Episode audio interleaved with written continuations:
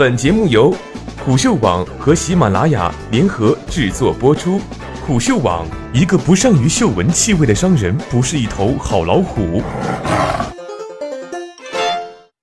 苹果在 AirPods 中加入 Siri 会掀起耳内 AI 风潮吗？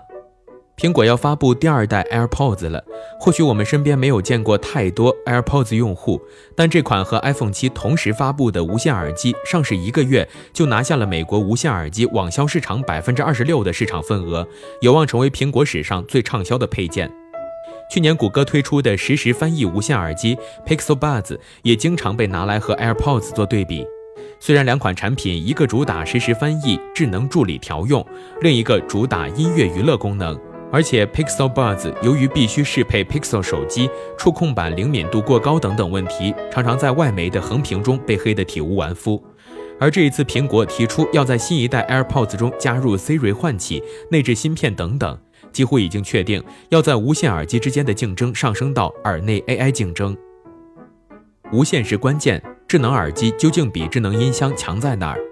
在弄明白耳内 AI 的概念之前，我们又要回到同样的老问题上：利用蓝牙或 WiFi 等手段让设备从有线变为无线，就能称之为智能产品了吗？把这个问题放到智能音箱上，答案一定是否定。通过蓝牙和 WiFi 把音箱变成手机延伸。承担麦克风和扬声器的作用，利用语音交互调用手机内的程序，整个过程毫无任何智能成分。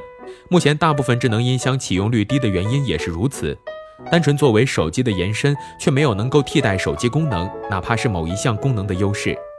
但把这个问题放到智能耳机上，答案就很不一样了。我们可以很肯定地说，去掉线控，连接上蓝牙和 WiFi，耳机就迈向了耳中 AI 的第一步。这其中最显著的原因是取消线控，可以让耳机从外设变为智能穿戴设备，而且是一种体积非常小的智能穿戴设备，足够小、足够便携，便可以无限延续使用的时间和场景。以一款名为 Dash 的智能耳机为例，这款耳机看起来就像是两个小小的耳塞，不光可以连接手机，自身还拥有 4G 内存，耳机中内置了麦克风收集环境音。在这样的设定之下，跑步、游泳甚至洗澡时都可以抛开手机，只使用耳机，甚至可以有一直不摘下耳机这种极限操作。由于耳机可以收集环境音，不摘下耳机也不会影响用户和外界的交流。这样一来，智能耳机就占据了人体上几乎是唯一一个即能随时采集数据、接受信息，又能随时传达信息的位置。从目前 Dash 和 AirPods 的已有功能来看，智能耳机可以收集行走步数、心率数据和体温等等，还可以通过内置陀螺仪捕捉用户头部移动状况，甚至是定位位置。当然，也可以通过麦克风接受命令，再通过扬声器进行反馈。相比手腕上的智能手表，耳机显然可以更方便地进行语音交互，在接收信息时更无需占用宝贵的视觉空间。在科幻小说里的 AR 隐形眼镜被发明出来之前，恐怕很难有产品可以超越智能耳机当前的优势。随身随行住在耳朵里的 AI 究竟有什么用？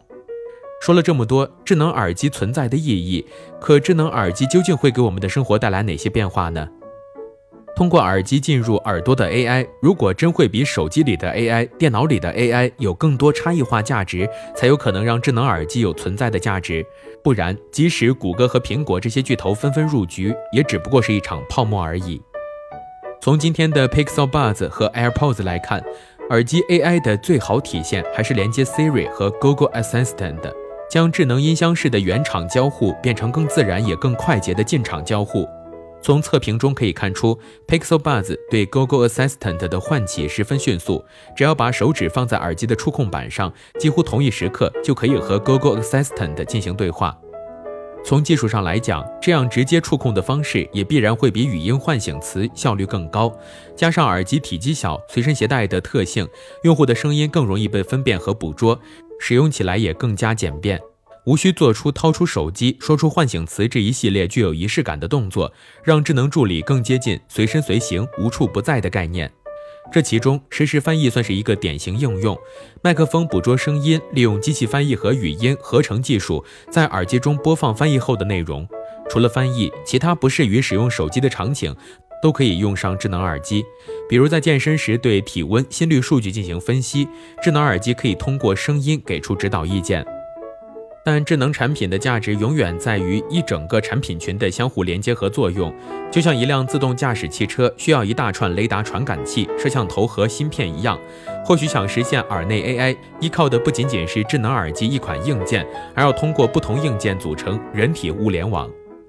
把智能耳机独立地看作一款捕捉数据、传达声音的产品，很可能限制住它的用途。换个角度想想，把智能耳机捕捉到的种种数据，如心率、体温、语音信号，尤其是头部动作，为其他硬件所用，或许会有意想不到的结果。